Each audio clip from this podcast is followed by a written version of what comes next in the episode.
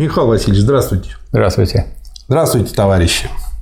Вопрос от Владимира Зимина. Здравствуйте, Михаил Васильевич.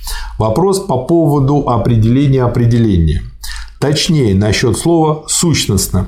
Во фразе, дальше идет цитата, сущностное единое с другим моментом этого нечто, цитата заканчивается, почему в рассмотрении категории сферы бытия используется термин «сущностно», хотя он рассматривается в следующей книге. Нет ли здесь методологической ошибки?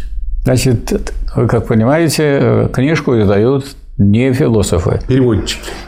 А филологи. Переводчики. Это раз. Во-вторых, если вы возьмете философов, укажите мне философов, которые разбираются в диалектике и в науке логики. Их очень мало.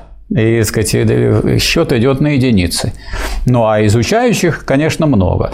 Но э, я вот такой вопрос, честно говоря, ожидал ожидал, ну, наверное, думаю, кто-то ведь найдется, кто заметит, что здесь употребляется слово сущностное, а сущность только во втором томе науки логики.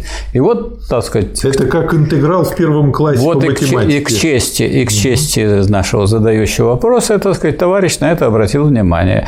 Поэтому ответ у меня очень простой. Не к месту здесь говорить сущностно, а но тут, наверное, вы тут заметите, раз уж ты вот так вы внимательно читали это место, там говорится, что такое в нем бытие или просто в. То есть там уже наметки внутреннего. То есть надо брать не сущностно говорить, а внутренне находится в единстве с другим моментом этого нечто в нем бытие. А слово сущностно отсюда убрать. То есть это, Но вот это обратите внимание, неудачный там, перевод. Там гениальный совершенно такой поворот, говорится, что вот мы берем в нем бытие или просто в. Одну букву. А что вы этим хотите сказать, что вы, когда вы говорите не на, а в?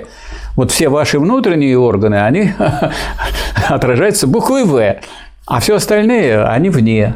Это внешние органы уже, не внутренние. То есть диалектик. Диалектик. Подойдя э, к надписи «посторонним В» Да. в известном мультике, э, трактовал бы это как э, вход разрешен. Да. Ну что, получается очень интересный Ну, мультик. я могу вам э, пример привести. Я, например, руководствуюсь диалектикой, когда мне нужно проходить было на... Сейчас так вот закрыли там, э, на, на Московский вокзал, это было написано «входа нет». Ну, как вы думаете, если входа нет написано, ну, значит, есть тут вход. Но кто же будет на вот сплошной стене писать входа нет. Поэтому там спокойно можно было на московский. Кто знал диалектику, мог проходить. Но кто не знал, он пошел далеко искать, где там вход. Так у нас получается народ стихийный диалектик, в отличие Нет, от европейцев. нет, народу очень мало проходило. Вот они видят, что э, входа нет. Ну, ну, кто будет вот на вот голой стене писать входа нет? Никто туда не пойдет. Пишут там, где есть вход. Такую надпись входа нет пишут только там, где вход есть. Вот диалектик.